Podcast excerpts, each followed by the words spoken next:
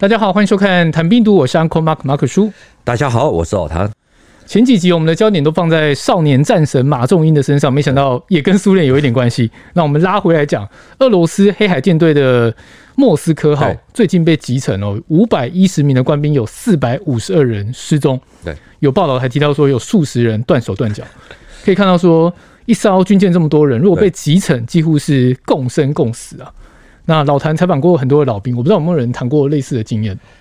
两岸过去在对峙的时候，曾经有过多起的海战，发生在一九六五年十一月的乌丘海战。大陆这边是说从武以东海战。这场海战呢，在八月的八六海战之后，两场海战是时间点很近，那也让呢蒋介石从此放弃了他的反攻计划。我之前访问过一位刘忠雄刘伯伯，他是乌丘海战的幸存者。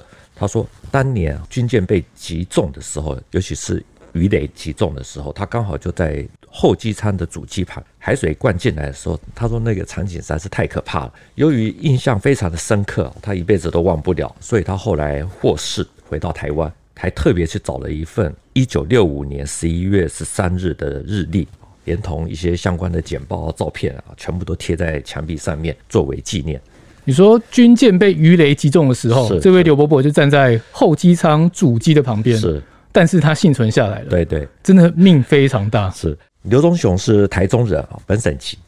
一九六三年，他进入海军，被分发到永昌舰。他说他是轮机下士，那天晚上是在后机舱执勤，突然间听到爆炸声，还有枪炮声，有一发红彤彤的穿甲弹直接打进来，落在他的面前，还好没有爆炸。之后呢，船尾螺旋桨被鱼雷击中，他听到弟兄喊说船要沉了。霎时之间，他就看到了那种海水瞬间涌入的那种机舱的情况，他就摸着甲板，紧急通过了被鱼雷击中的那个破洞。他说那个钢板都裂开了很多次，所以他就从那个很多次的破洞里穿越出去。到了舱面了，他说那时候顾不不了海水有多冷，拉着一位不敢跳海的弟兄，立刻就往下跳。看到前面有一艘救生筏，抓着绳子，上面已经有好几位的弟兄同袍。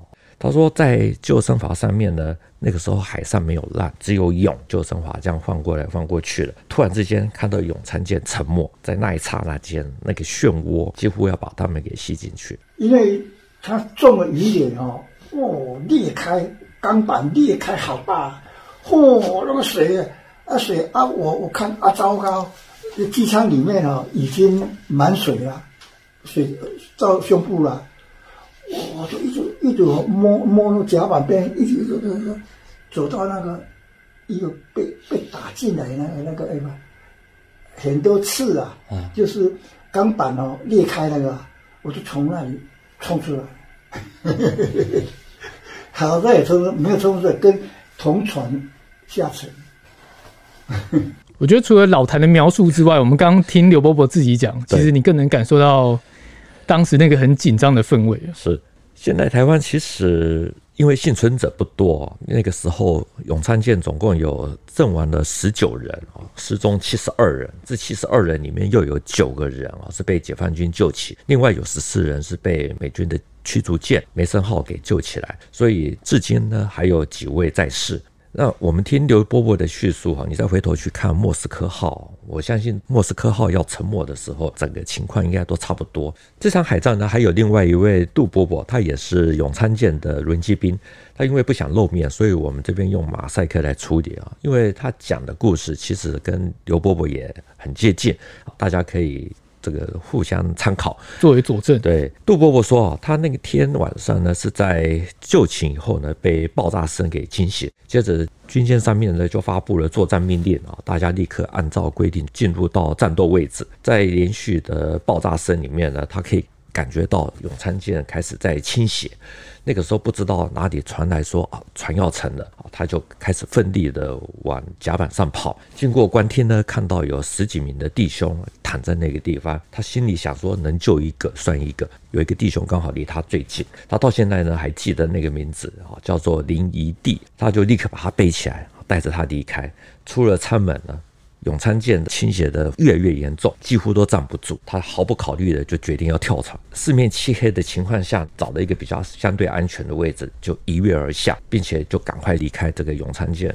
他看到舰尾推进螺旋桨浮现在眼前，没有多久，他就被强大的吸力漩涡给拖入海中，经过了奋力的挣扎。才浮出了海面。杜伯伯说：“啊，等到他浮出水面的时候呢，发现到林一地已经不见了。当时的情况呢，他也没有办法再回去找林一地了。所以他说到现在为止，有时候想到都觉得还是有点遗憾。其实两个故事听下来，虽然都蛮类似的，是，但我觉得杜伯伯的更惊险一点，因为他 差一点被漩涡给拖入海中。对对对啊，那大概隔了多久才有船来救他们？”杜伯伯说：“他们也不知道待了多久，反正就已经搞到筋疲力尽了。后来好不容易有看到船只来救援，他们就被拖上了机翼帆船。结果呢，发现到说船上全部都是解放军。天亮之后呢，才知道说整艘永昌舰呢，总共有九个人被俘。”那刘伯伯说，那个时候他看到的这种一片漆黑的海面，有船只过来，有两个人立刻迫不及待就跳下海游过去。等到接近的时候，才知道说那是解放军的船，一个一个把他们接到快艇上面，从此就决定了他们之后的命运。刘伯伯还说，他们一起被俘上岸的，总共有包括补给官在内七个人哦上岸的时候呢，他是扶着受伤的补给官，一直到现在，刘伯伯他家的墙壁啊贴了一张照片啊，那是后来有人送给他的，那是当时上岸的时候所拍的。虽然他们获救了，对，但是我觉得他可能也没想到来救他的是解放军，是，当然就当然就变成俘虏了嘛，对不对？是。不过我觉得其实那时候当然是先保命要紧，不要想那么多。很正常，因为舰艇要沉了，跳船是本能。刘伯伯说，在那个情况下，他没有听到有人在那边喊什么“上帝啊，妈祖啊，保佑我”。对对，他说跳海都来不及了，哦，说没有人在喊这些。那获救之后呢？他们是先被送到平潭岛啊，先住在一间空的民房，有一个警卫班来守他们。接着有受伤的两名弟兄呢，也被送过来。其中有一位林姓的弟兄呢，他的双脚被螺旋桨给打中，都断了，立刻被送到军医院去救治啊。可是那个时候，可能医疗技术。也没有那么的进步，所以后来被截肢。所以我们看这次的新闻报道，说有这个莫斯科号幸存者的母亲说，第二天呢，他儿子打电话给他哭诉，说当天他们的船沉没了以后，有四十多人死亡，可是有更多的人失踪，而且还很多人是断手断脚。对于像这样的新闻呢，我是绝对相信啊，因为相信大家看了网络上的影片啊。那个时候，莫斯科号最后要沉没的那个影片，其实速度是很快，但是船只倾斜的时候，其实人是真的站不住啊，而且很容易受伤，因为船上的物品、重物啊等等都会移动，对对对，甚至于你可能跳海都还会被螺旋桨打中，所以真的是蛮惨的。我比较好奇，是被俘虏了，一开始当然是先调养生息，对不对？是。那日子久了之后，他们有想要去逃离那边吗？有没有做什么尝试？有关俘虏的故事，我觉得可以另外再做一集啊。我们这个还是比较切入到主题好了，因为这个其实是议题很大，而且有很多可以综合比较的。总之呢，杜伯伯还有刘伯伯他们的命运哈之后就被改变了，后来就被送到福州，最后在遣返的前一个星期再送到厦门，在厦门港去练习划船，练得差不多了，然后大陆广播说要把人给送回来，所以他们就在一个漆黑的晚上，然后开始划着小木船到小金门，结果没有成功，一直到了第三次。才成功，但是也因此而多待了两年。相比陆战，国共的海战哦，坦白讲，其实为数不多了。那一部分也是因为当时的战争形态，然后军事形态的影响。我们前面讲到乌丘海战，大陆叫做崇武以东海战，对，打到国军的永昌舰沉了。那当时交战的细节是什么？一九六五年，两岸发生过三次海战。当然，这种规模不能够跟世界著名的海战来相比哦，可是影响很大。第一次海战是东引海战，发生在一九六五年的五月一号，所以又叫做五一海战。不过呢，这只是一次非常小规模的意外冲突。接下来比较重要的就是八六海战，还有崇武以东海战，这两场就比较不一样，因为连续的两场，其实国军这边没有打赢。实际上是失利的，所以也让蒋介石放弃了反攻大陆的计划。为什么后续的影响会这么大？这个还是先从整个海战的起源开始讲。在一九六五年十一月十三日，海军南区巡逻支队，他的队长是麦炳坤上校，他是广东黄埔海校出身的。他那天呢率领排水量是六百四十吨的山海号，原名叫永泰舰。另外还有就是临淮舰，它的原名是永昌舰。那我们这边呢，都还是用原先的名字来说，因为比较多人使用。总之呢，这两艘军舰呢是由澎湖前往乌丘，要执行伤患后送的任务。他们在深夜的时候呢，接近乌丘。由于永昌舰它的雷达坏掉了，所以就由永泰舰走在前面，永昌舰呢在后面啊，这个维持目视接触。不料呢。舰队才离开马公没有多久，就被对岸的岸防雷达发现，而且是直接就锁定。解放军监控之后是有马上有动作吗？像是出动军舰？他们的海军那个时候是以近岸防御为主，强调飞潜快。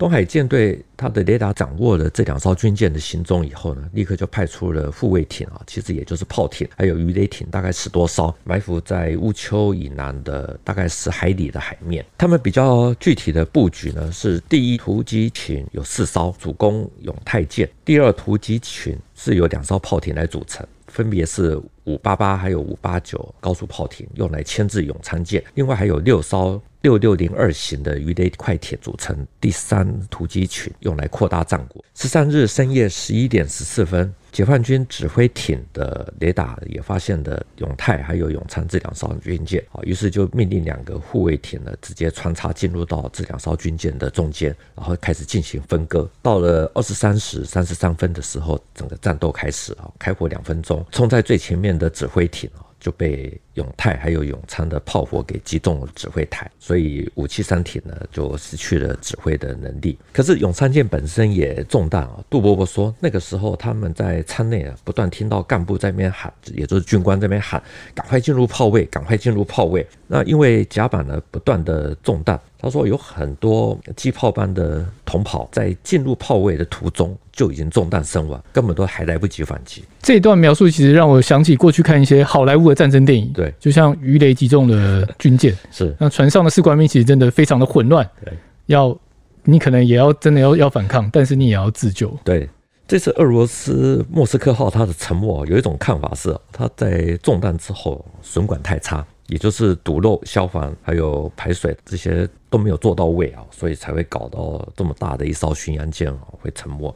我们大会来讲好了，因为解放军他的指挥艇受损，所以严格讲这场海战呢，战斗开始才几分钟，基本上就停止射击，而且是改鱼雷艇接着来打这两艘军舰。有了这段空档，南区巡逻支队的麦炳坤上校呢，就把永泰舰哦。往乌丘的方向呢靠拢，大概是撤到八海里左右。至于永昌舰呢，因为已经有二十多人伤亡，然后他们看到旗舰已经撤远往乌丘的方向走，所以他们就转舵朝马公的方向走。那解放军呢，有四艘的鱼雷快艇持续的追击永昌舰。到了十四日零时三十一分，解放军的鱼雷艇打出了两枚的鱼雷，其中有一枚呢击中了永昌舰的舰尾。接下来就是永昌舰快速的沉没。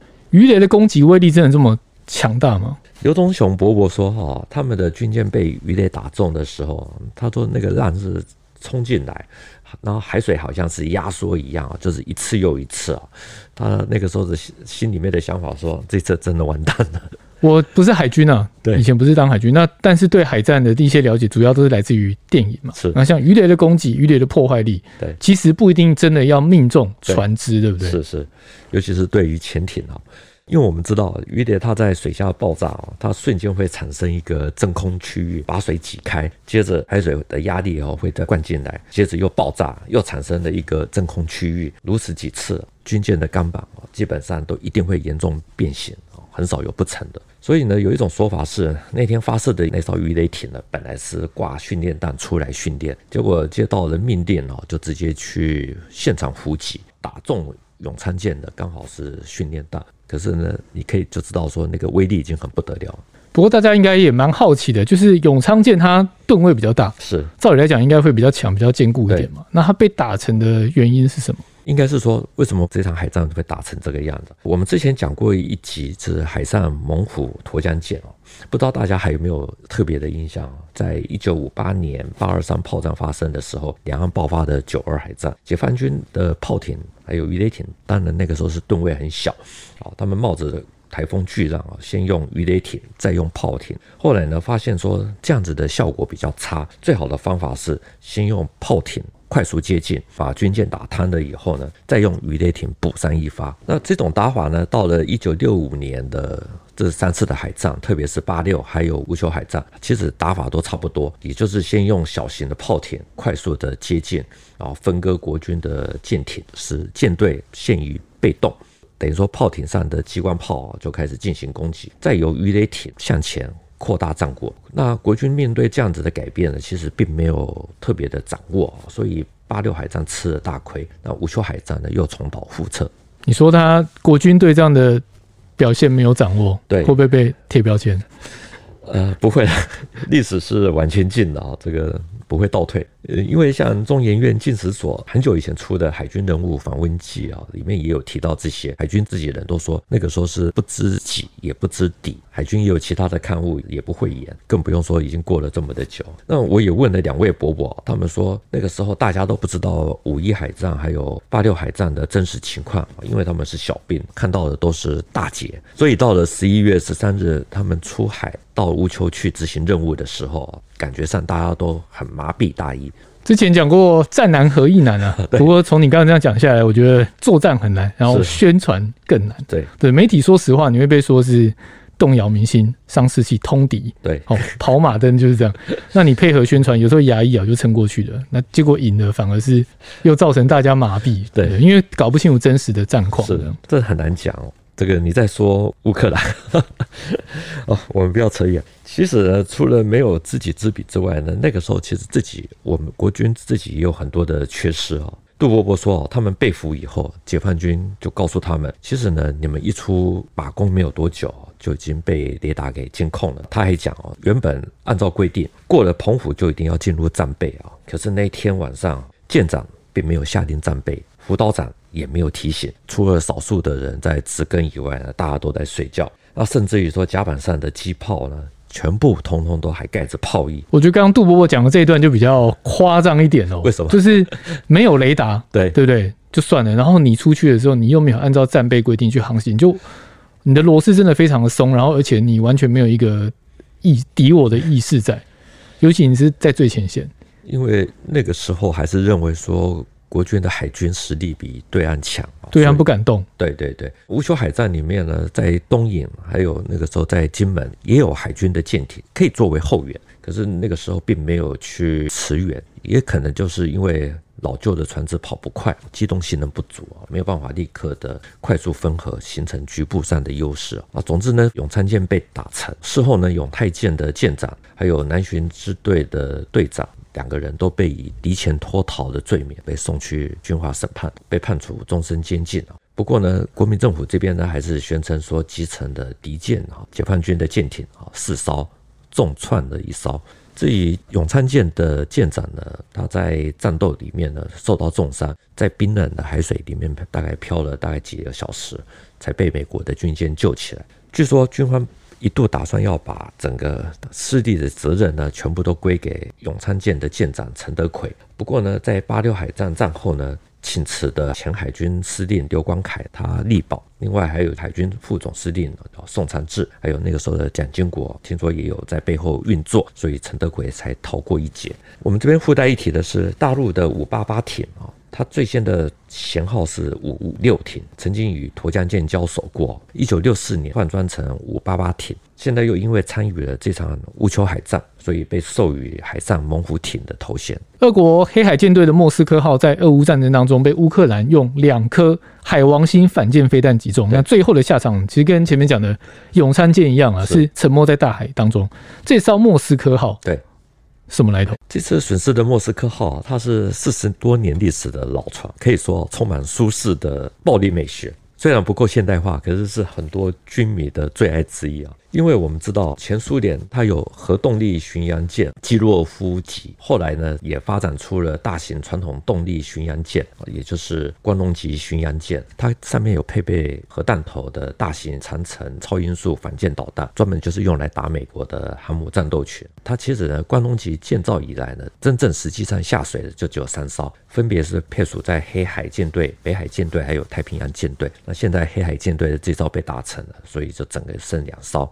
那这也代表两个意义：第一个就是说落后一定要挨打；第二个就是只要有精准的打击能力，不对称战争其实是可行的。弱小的一方呢，其实还是可以针对大型武器的弱点加以打击。特别是海面舰制本身就有它的一定的脆弱性，所以只要战术使用得当，是有机会的。照你这样讲，台湾的熊二、熊三应该也是这样的定位是没错。不过我想到一件哦，如果我们用这样的道理去推哈，如果反舰导弹有用，大陆应该是要积极研发吧？呃，研发的也很多，像这两天中国的零五五型巡洋舰第一次发射了超音速反舰导弹。那这样一来，如果说大陆会因为台湾的反舰导弹有压力，那美国会不会有相同的压力？这个是鸡生蛋，蛋生鸡的问题，我们在这边不做讨论。不过我猜啊，就是说美国一定会有，大陆那边也常常讲说，如果真的有开打的话，一定是在一千或一千六，甚至一两千以上，保持局部的优势。老谭讲白点呢、啊，做了一个战术回转的动作，A.K.A. 法夹弯。回避了我的问题，但我记得之前在海上猛虎沱江舰那一集有提到说，解放军过去是飞潜快嘛？刚刚节目一开始其实也有提到，那现在是台湾在搞飞潜快。对，既然乌克兰集成了莫斯科号，我们可以去说飞潜快其实真的是有用的吗？前参谋总长李喜明哦，他是潜舰出身的海军司令哦，他在他的任内呢，非常的支持微型突击艇，提出说要以三百亿亿台币。来打造大概五十吨的微型突击艇有六十艘，因为他认为说台湾的军事呢，不应该投资在华丽昂贵的武器上面，应该优先投资在具有高存活性的这些小型的突击艇上面啊，因为它可以分散在台湾大大小小两百多个港口，发生战争的时候可以立刻的机动出港，打完两枚的雄二以后呢，可以就立刻就离开。所以呢，海军后来也出现了所谓的小艇派还有潜艇派之争。其实我觉得两派是各自有各自的立场了。对对对，我觉得其实是讨论下来会非常的热烈，到底哪一边是比较适合台湾的防卫？海军的微型突击艇的主张呢，其实过去是真的有很多的讨论。那因为台湾海峡它的冬季的风浪特别的大，所以五十吨左右的突击艇呢，因为吨位小，耐波力不足，这个是很大的一个问题啊。所以呢，这也就是为什么会有一些人反对啊。那美国也支持说要搞陆地上的机动飞弹车啊，因为台海没有多宽，在陆地上发射，其实跟出海发射导弹的微型突击艇呢。那个距离其实不会差太多，而且机动飞弹车呢，它的价格也相对比较便宜，保养也容易。所以照这样的逻辑，小艇是反而来讲比较用处感觉小了一点。呃，老实说，我真的也不知道这个载满导弹的。微型突击艇到底有没有用处啊？也许有，也许真的没有。不过呢，你看大陆其实有了零五五啊，还有航母之后呢，它其实还是一样研发察打一体的这种 AI 无人导弹快艇啊，比如说像是辽万者二号。所以呢，台湾会有小艇派跟潜艇派之争。其实有一部分的原因应该是说资源有限。事实上呢，整个的建军呢，应该是说不会是呈现互斥。也不能说谁没有用，主要还是我觉得还是在于说资金的问题。其实借用个网友都听过的一句话了，对，小孩才做选择，我我全都要。基本上如果经济实力够，然后包含你的国际情势也允许的话，其实当然各种武器都有，对，我就就不用烦恼了。是。那回到这一次哦，莫斯科让他的伤亡惨重，对，你觉得现在莫斯科跟乌克兰？